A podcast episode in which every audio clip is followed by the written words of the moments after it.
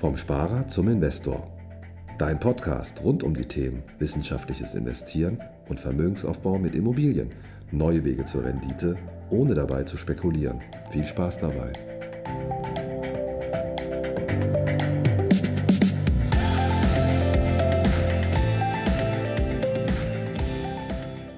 Weiter geht's, Teil 2. Das Interview mit dem Denkmalexperten Guido Mayhack. Wenn du Teil 1 noch nicht gehört hast, dann ganz dringend nochmal die Folge davor, davor anhören, denn das baut alles aufeinander auf. Und jetzt geht's weiter mit unserem Interview. Herzlich willkommen zum Podcast vom Sparer zum Investor. Guido, dich muss ich nicht nochmal begrüßen. Wir Von haben uns schon. herzliches Willkommen. Herzlich willkommen. Wir haben uns schon äh, ausgiebig begrüßt, soweit man das in äh, Corona-Zeiten kann. Und ähm, wir starten direkt weiter in die nächsten Fragen, die uns hier im Podcast und in den Beratungsgesprächen begegnet sind. Guido, Frage Nummer eins für unseren zweiten Teil. Wie findet man das richtige Objekt für sein Denkmalinvestment? Ja, also da kann ich eigentlich nur anschließen. Ähm, beim, äh, bei unserer letzten Folge, ich würde sagen, wie findet man den richtigen Berater, der das richtige Denkmalobjekt äh, aussucht? Äh, sicherlich hat äh, jeder Anleger oder Investor ähm, bestimmte ähm, ja, Standorte, die er vielleicht äh, favorisieren würde, äh, lokal bedingt oder weil er sich informiert hat. Und ähm, das gehört, denke ich, auch zum Beratungsprozess hinzu, dass man über äh, bestimmte Wunschstandorte spricht oder die auch in allen Facetten beleuchtet. Ähm, und ähm, dann kann ich nur sagen, wie wir das handhaben in unserer Beratung, dass wir also auch unterschiedliche Standorte vorhalten, ähm, ob in Ost oder West, ähm, ähm, Nord oder Süd, ähm, um da auch dementsprechend das ähm, auf die Kundenwünsche abgestimmte äh, Produkt mit anbieten zu können. Hm. Okay, nächste Frage. Es geht ums Thema Finanzierung. Wir haben schon drüber gesprochen. Ein Denkmal eignet sich auch ideal, um mit wenig Eigenkapital zum Beispiel auch zu finanzieren oder Vermögensaufbau zu betreiben. Ähm, welche Banken finanzieren aus deiner Erfahrung heraus ein Denkmalinvestment und gibt es da günstigere Zinsen als beispielsweise beim Stand, Bestand oder Neubau? Ja, bei den Banken würde ich gar keine Unterschiede machen. Ich denke, jede Bank, die auch einen Bestands- oder Neubau finanziert, wird auch ein, ein Denkmal finanzieren. Mhm. Auch was die Hypothekenzinsen anbetrifft, ähm, gibt es dort äh, meines Wissens nach keine Unterschiede. Es gibt wohl einen Unterschied, was, was Förderungen anbetrifft. Wir haben es zunehmend häufiger, dass sich ähm, erfreulicherweise sehr viele Projektentwickler äh, in der Entwicklung der Denkmäler, wenn es diese äh, bauphysikalisch zulassen, darauf spezialisieren, diese mehr und mehr ähm, ähm, nachhaltiger zu sanieren, energiegerechter zu sanieren. Ähm, und das begünstigt erfreulicherweise auch in einem sehr, sehr großen Umfang der Gesetzgeber über Förderung, über die Kreditanstalt für Wiederaufbau. Und da möchte ich mal nur ein Beispiel nennen. Also es ist bis zu 120.000 Euro pro Wohneinheit äh, kann es dort als KfW-Darlehen geben, mit Zinssätzen im, im Schnitt um die 0,75 Prozent. Und auch wenn wir schon gute Hypothekenzinsen haben, ist das noch, glaube ich, noch mal ein Schnaps drunter. Und ähm, parallel dazu ähm, gibt es dann häufig auch noch einen Tilgungszuschuss, der bis zu 30 Prozent äh, groß sein kann. Also man würde in diesem Falle bis zu 36.000 Euro, wenn man das voll ausschöpfen kann, als Zuschuss bekommen, nachdem das Darlehen ausgezahlt ist. Das ist enorm. Solch eine Tilgungsleistung muss erstmal persönlich erbracht werden, was es hier an Förderung gibt. Und das ist zweifelsohne auch ein sehr, sehr großer Vorteil bei der Finanzierung von Denkmälern gegenüber ähm, einer Bestandswohnung oder einem Neubau. Okay, Guido, Butter bei der Fische. Wie viel Eigenkapital wird mindestens benötigt, um ein Denkmal zu kaufen? Ja, das hängt von der Gesamtsituation ab. Und ähm, wenn man es irgendwie runterbrechen möchte und ähm, einen Anhaltspunkt aus diesem Podcast dafür mitgeben möchte, dann würde ich mal sagen, wenn es eine, wenn, wenn die Einkünfte nachhaltig sind und ähm, um den Spitzensteuersatz und ähm, auch eine geordnete Vermögenssituation vorherrscht, ähm, ähm, ist heutzutage durchaus eine 100% Finanzierung zu empfehlen bei den niedrigen Zinsen. Es macht nichts, wenn etwas Eigenkapital mit eingebracht wird, gar keine Frage. Die Nebenerwerbskosten sollten aus ähm, äh, mein Dafürhalten aus Eigenmitteln bestritten werden können. Die sind ja auch von Bundesland zu Bundesland Höhe von Marktlauketage, Höhe von Grunderwerbsteuer etc. sehr, sehr anders. Die können sich ja schon mal äh, echt verdoppeln. Ähm, und ähm, das muss man dann jeweils abwägen. Ähm, mit, mitunter, ich weiß, dass Banken wie die Ärzte- und Apothekerbank auch eine Vollfinanzierung machen, komplette Nebenerwerbskosten, alles mitfinanzieren. Ähm, da ist nichts gegen zu sagen, wenn die finanzielle, ähm, äh, wie soll ich sagen, Hygiene auf dem Konto, äh, also die Einnahmen und die wesentlich größer sind als die Ausgaben und äh, doch ausreichend Sicherheit auch nach dem Erwerb ähm, äh, der Immobilie in Form von Rücklagen äh, vorhanden sind, ähm, dann kann man zweifelsohne auch über eine komplette Vollfinanzierung nachdenken. Okay. Jetzt gibt es ja rund um die Immobilie als Kapitalanlage gibt es ja eine Menge an Nebenprodukten, die dabei so aufploppen, die von Banken angeboten werden, von Vermittlern angeboten werden und, und, und. Es gibt Mietpools, es gibt Sondereigentumsverwaltungen, Versicherungen nochmal rund ums Objekt, Mietausfall, Mietnomaden und so weiter. Ich weiß, frag fünf verschiedene Menschen, du erfährst fünf verschiedene Meinungen. Heute interessiert uns deine. Wie siehst du das? Was braucht man wirklich und was macht überhaupt Sinn? Naja, ähm, bestimmte ähm, Produkte, so wie du es nennst, sind aus meiner Sicht etwas aus der Zeit gefallen. Mhm. Ähm, was wie eine Mietgarantie oder ein Mietpool war zweifelsohne vor 15 oder 20 Jahren als ähm, äh, es tat mitunter regional einen Überhang auch an Wohnungen gab ähm, und die Vermietung etwas schleppender lief als, als heutzutage durchaus sinnvolle Instrumente.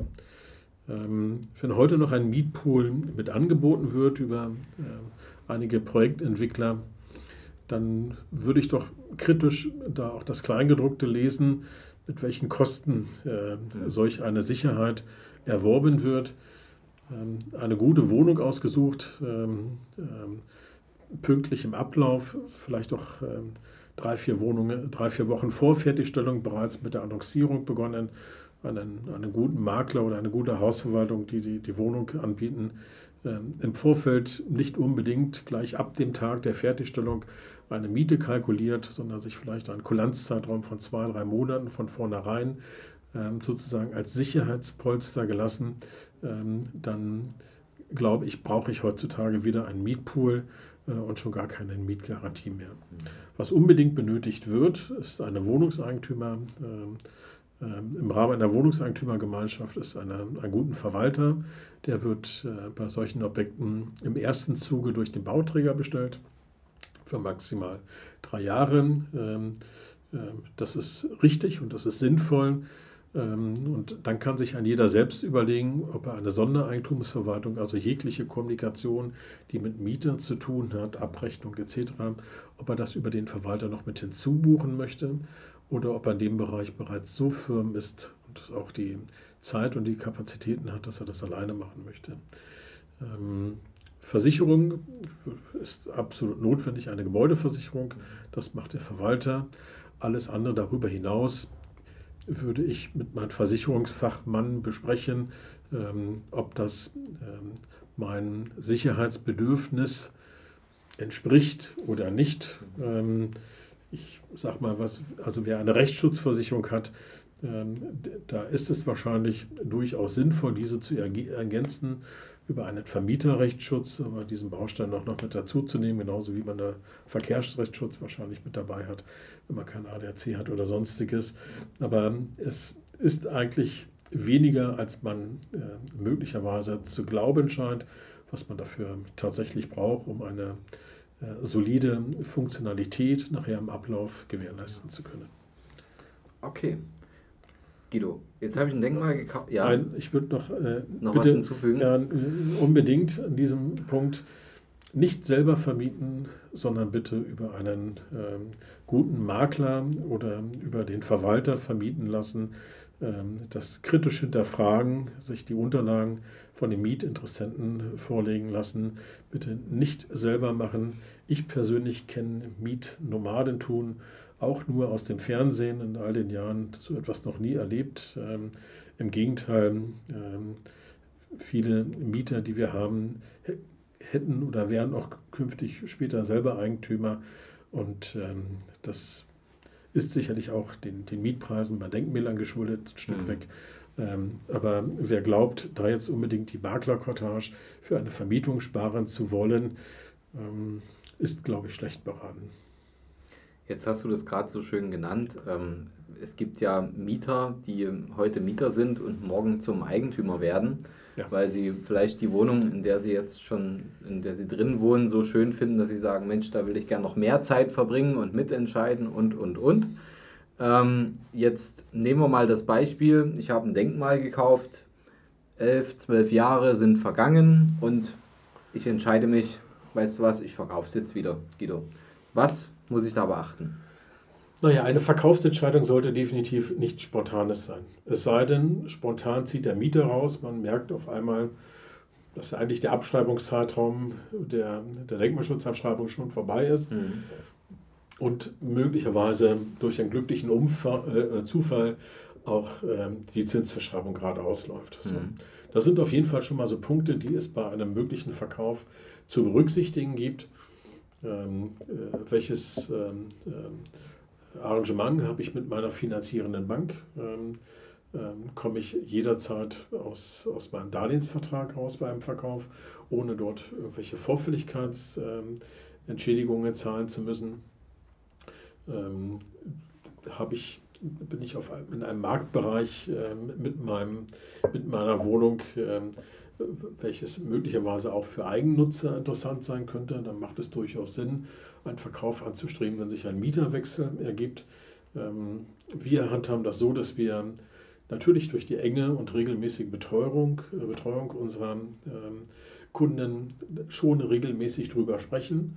Und selbst wenn nach acht Jahren oder neun Jahren es einen Mieterwechsel gibt, und wir die Vermietung entweder selber übernehmen oder zumindest begleiten und darüber, ähm, dass wir dann mit dem jeweiligen Eigentümer sprechen, was haben Sie eigentlich perspektivisch jetzt neun Jahre später nach Kauf mit der Wohnung vor? Mhm. Ähm, könnte es sein, dass in drei, vier Jahren ein Verkauf angedacht ist?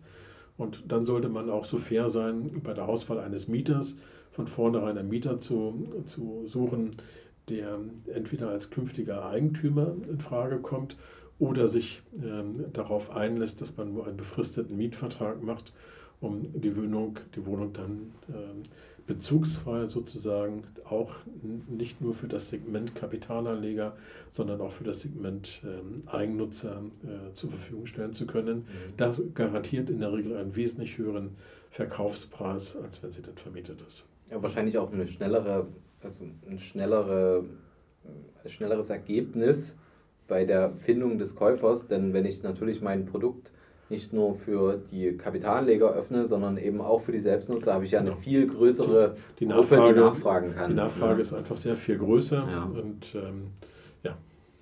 Jetzt hast du gerade gesagt, naja gut, ähm, wenn ich mein Objekt verkaufen möchte ähm, und da auch eine gewisse Nachfrage erzielen möchte, darüber müssen wir uns ja letztendlich als, ähm, als Investoren oder wenn wir unsere Altersvorsorge mit so einem Objekt ähm, eben mit unterstützen wollen, müssen wir uns ja Gedanken machen, ähm, wo wollen wir das Ganze installieren? Wo wollen wir also ein Objekt kaufen? Wo soll das Ganze stattfinden? Ähm, du hast ja nun schon ein ganz paar Jährchen in dem Bereich verbracht und äh, auch schon äh, wirklich ein glückliches Händchen bewiesen bei der Standortauswahl. Wie wählt man denn wirklich einen lukrativen Standort aus? Naja, also für den ganz ängstlichen mhm.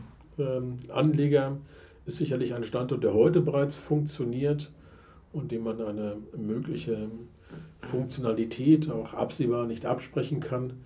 Ähm, äh, dort eine gute Empfehlung. Richtig interessant wird es jedoch äh, für Standorte, die äh, aus den unterschiedlichsten Gründen noch unterbewertet sind und deren Entwicklung unmittelbar bevorsteht. Ähm, ich äh, zitiere dort immer gerne wieder meine Erfahrungen aus Anfang 2000er, Berlin, der Prenzlauer Berg, äh, wenn auch, kein, äh, auch nicht so viele Denkmäler, war als Sanierungsgebiet auch steuerlich extrem gefördert, 10 mal 10 AFA damals. Und ähm, wir hatten dort Verkaufspreise für kernsanierte heute, äh, Häuser, die äh, heute oder damals ein Drittel äh, von dem betragen haben, was die Wohnungen heute auf den, auf den mhm. zweiten oder dritten Markt bringen würden. Und da musste man sich selbst unter den Berlinern echt die äh, Lippen fußlich reden, um zu sagen, 2300 Euro den Quadratmeter für ein kernsaniertes Denkmal hier ähm, oder äh, Bestandsobjekt ähm, im Sanierungsgebiet im Prenzlauer Berg ist doch günstig. Da sagte der Berliner, ja, aber 6,30 Euro Kaltmiete zu zahlen ist doch noch günstiger. Wir hatten damals zweifelsohne ein etwas anderes Finanzierungsumfeld und lagen da vielleicht bei 5% Zinsen. Ähm, alles richtig, aber das war, ich habe damals schon an den Standort geglaubt, Prenzlauer Berg, äh, Pankow, Potsdam. Und ähm, äh, heute ist das jedem klar und einleuchtend. Und jeder sagt, da hätte man, ja, wenn hätte ich kommt, hätte ich es hab, ja. wenn hätte ich kommt, es habe ich weg, sagte meine Großmutter. Und so gibt es auch heute Standorte. Ich sage nur mal, vor zehn Jahren, wir hat vor zehn Jahren etwas auf die, auf die, auf die deutsche Ostsee gegeben. Mhm. Heute weiß man, dass in Binz auch da Preise von über 10.000 Euro ähm, aufgerufen werden und das ist nicht alles erste Reihe, ja. ähm, den Quadratmeter. Und so gibt es auch heute Standorte. Eines unserer Standorte, der, der uns jetzt die letzten zwei, drei Jahre begleitet hat, ist Brandenburg an der Havel. Aus meiner Sicht eine wunderschöne Stadt mittlerweile. Das war vor 10 oder 15 Jahren anders. Immer noch unterbewertet, aber 75.000 Einwohner, funktionierend, auch ohne die Verbindung nach Berlin, aber es hat eine Verbindung nach Berlin, Brandenburg an der Havel. Wir fahren dort heute 48 Minuten mit dem IC ähm, bis zum Berliner Hauptbahnhof. Dazwischen liegt noch Potsdam. Es sind Ministerien da, äh, Landesministerium. Es geht jetzt ein Bundesministerium hin. Und das ist zweifelsohne ein unterbewerteter Standort bisher gewesen. Und so wird es auch künftig Standorte zu entwickeln geben, die sich entwickeln. Und es wird Standorte geben, Frankfurt am Main wir ein wunderbares Objekt, was uns im letzten Jahr begleitet hat. Berlin natürlich immer wieder, die heute schon funktionieren, aber natürlich auch ihren Preis haben. Okay. Guido, ich wurde gefragt, und da wäre ich nie drauf gekommen. Die Frage, du wirst gleich äh, grinsen. Gehen uns nicht irgendwann mal die Denkmäler aus? Ja, auch das ist eine Frage, die mich seit vielen Jahren begleitet. Ja, ist das so? Ähm, ja, ähm, äh, ja und nein zugleich. Ähm, ich, man muss festhalten, dass in Metropolen natürlich irgendwann einmal die Denkmäler, die es noch zu sanieren gibt und die nicht durch Spekulanten überteuert angeboten werden, ähm, dass die äh, natürlich rarer werden, gar keine mhm. Frage. Aber es gibt auch neue Standorte, wie ich gerade erwähnte, die neu interessant werden, wo es noch Denkmäler gibt. Es gab in den letzten Jahren ähm, zum einen äh, Ende der 90er, Anfang 2000er immer mehr Kasernen, die freigezogen wurden, in Ost mhm. wie in West, ähm, weil die Alliierten abgerückt sind, diese lange brach lagen und doch stark saniert wurden, also viel ist in Kasernen gemacht worden. Wir haben ähm, im Bereich ähm, des medizinischen Neubaus, also die Anforderungen an Krankenhäuser sind ungleich größer geworden, dass viele Heilstätten, viele Krankenhäuser umgewandelt wurden ähm, in äh, interessante Wohnungsprojekte, oftmals gleich nebenan, neben der neuen Klinik, also auch noch gute Lagen. Und so geht es, dreht sich das Rad immer weiter. Mhm. Richtig ist, dass die Auswahl geringer wird und dass, es, ähm, ähm, dass das Angebot sicherlich für uns alle geringer wird in diesem Bereich und dass es möglicherweise ähm, gar nicht irgendwann einmal für jedermann mehr zu haben ist. Das, das äh, muss man so konzentrieren. Aber wer weiß, vielleicht reden wir dann irgendwann einmal nicht von, einer, von einem deutschen, sondern von einem europäischen äh, Steuersystem mhm. und wir sanieren Denkmäler in, in Polen oder in Österreich, keine Ahnung, äh, vorstellbar. Wir werden sehen, was die Zeit bringt. Wenn jetzt so ein Denkmal schon saniert ist und schon die Sanierung 12, 15 oder 20 Jahre her ist und ich erwerbe jetzt so ein bereits saniertes Denkmal, ist das auch von Vorteil oder? Es, es, kann von Vorteil sein, weil ich in der Regel, wenn es gut gemacht wurde, sicherlich eine sehr, sehr hochwertige und attraktive Gebäudesubstanz erwerbe, gar keine Frage.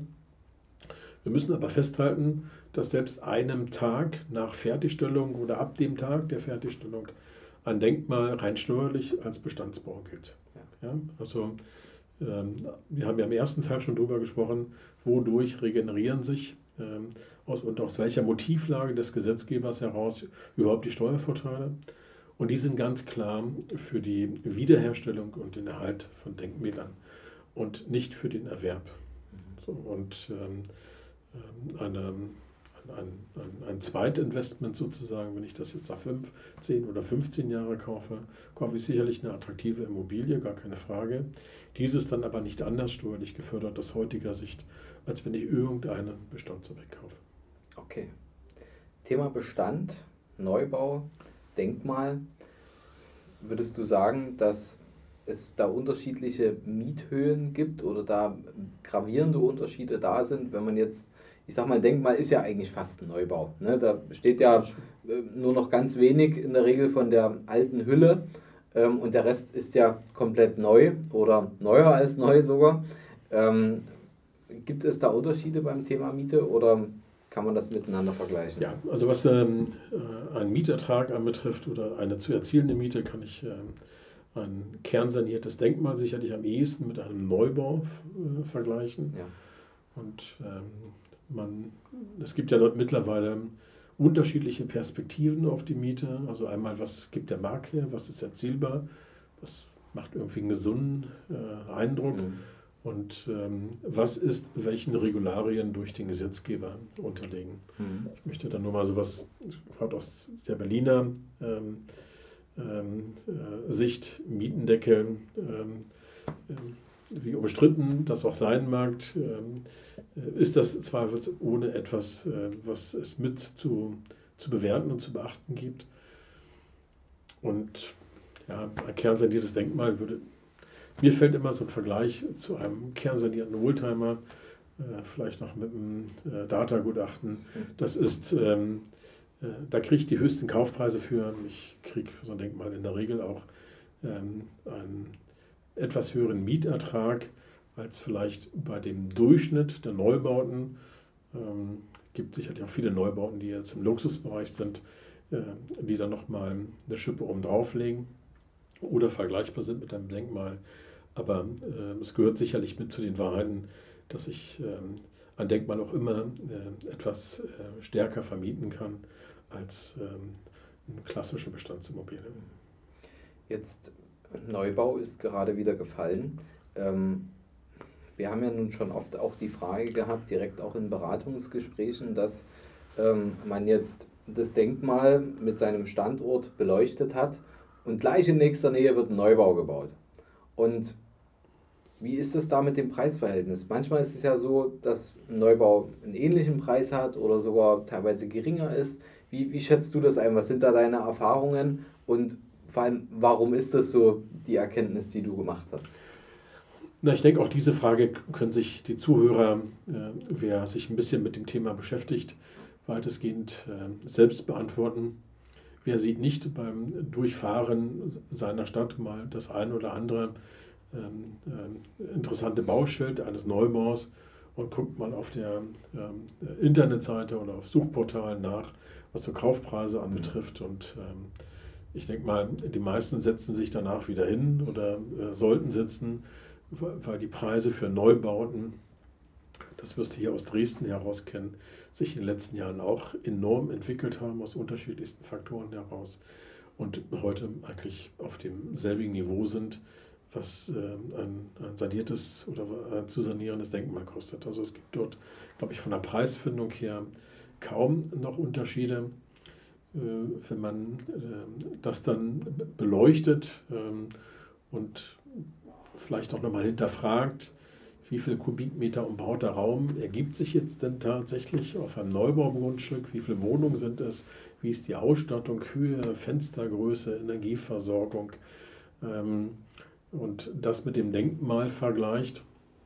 ich finde mal Fenstergrößen. Also wir haben ja im Denkmal häufig Fenstergrößen, das ist also alles andere als von der Stange. Ja? Das wird alles, das ist auch industriell schwer äh, zu, zu, mhm. zu schaffen. Das ist noch richtiges Handwerk in vielen Bereichen. Äh, Fassaden, Fußbodenbelege, wenn diese aufzuarbeiten sind, Treppenhäuser. Ähm, also das kann richtig, richtig Geld kosten. So, und ähm, wenn ich diese ganzen Faktoren noch in der Abwägung der, der Kaufpreisfindung, wie viel wie viele Einheiten habe ich in einem Haus, wo steht das nächste Haus, also wie kompakt ist das jetzt alles bebaut, ein bestimmtes Grundstück.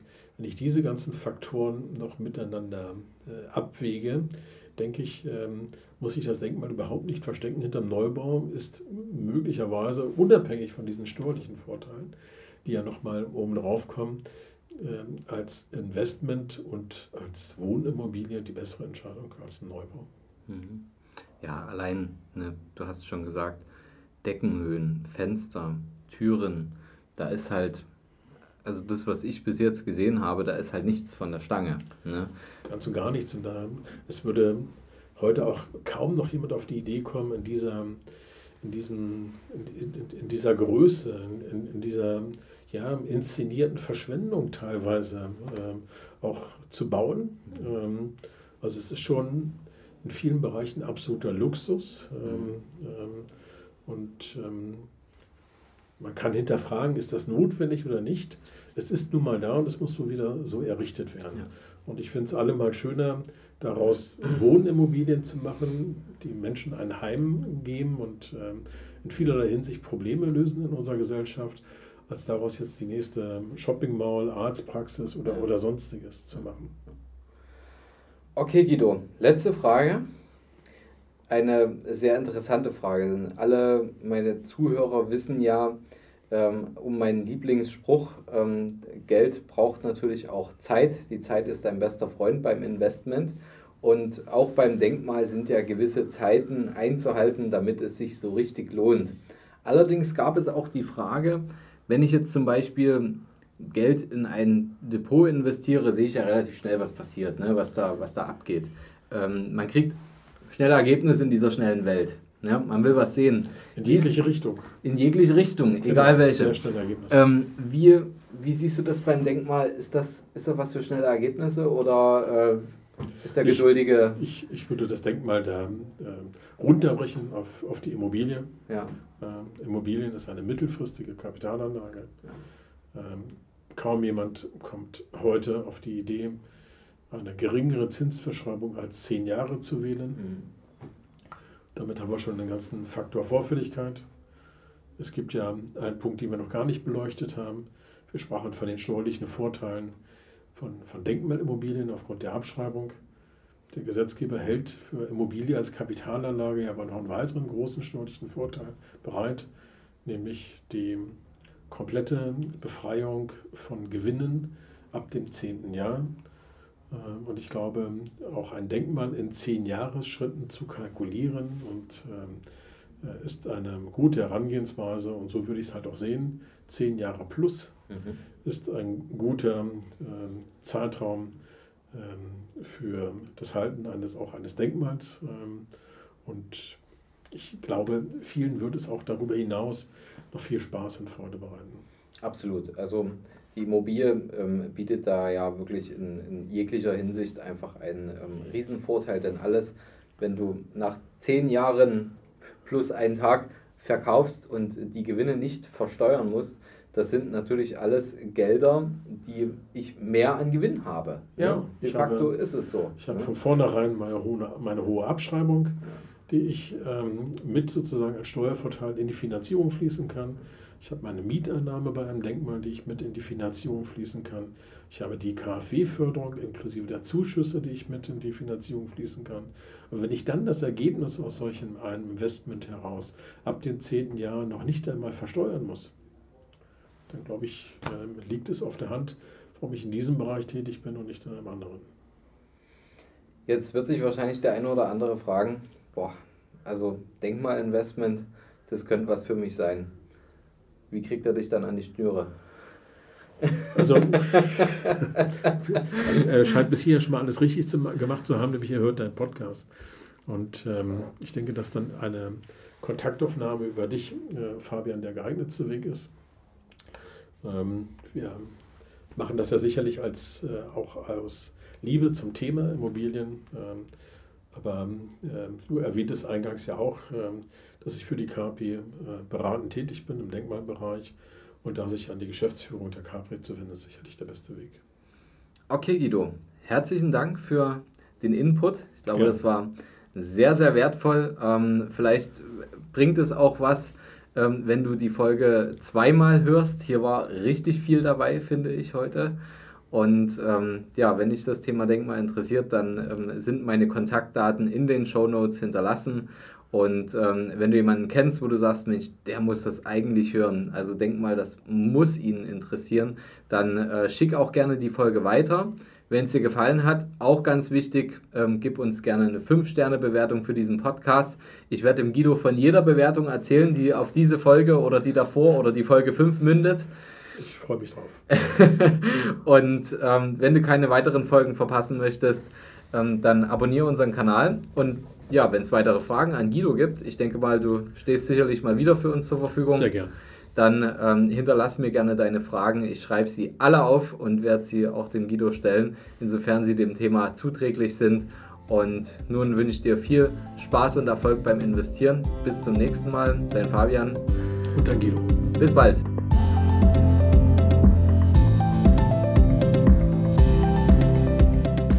Hast du Fragen zur heutigen Podcast-Folge oder brauchst du Unterstützung, deine Investments erfolgreich umzusetzen, Steuern zu sparen? oder deinem Depot mal so richtig Aufwind zu geben, dann schreib mir gerne eine Mail an schuster at capitalreinvest.de.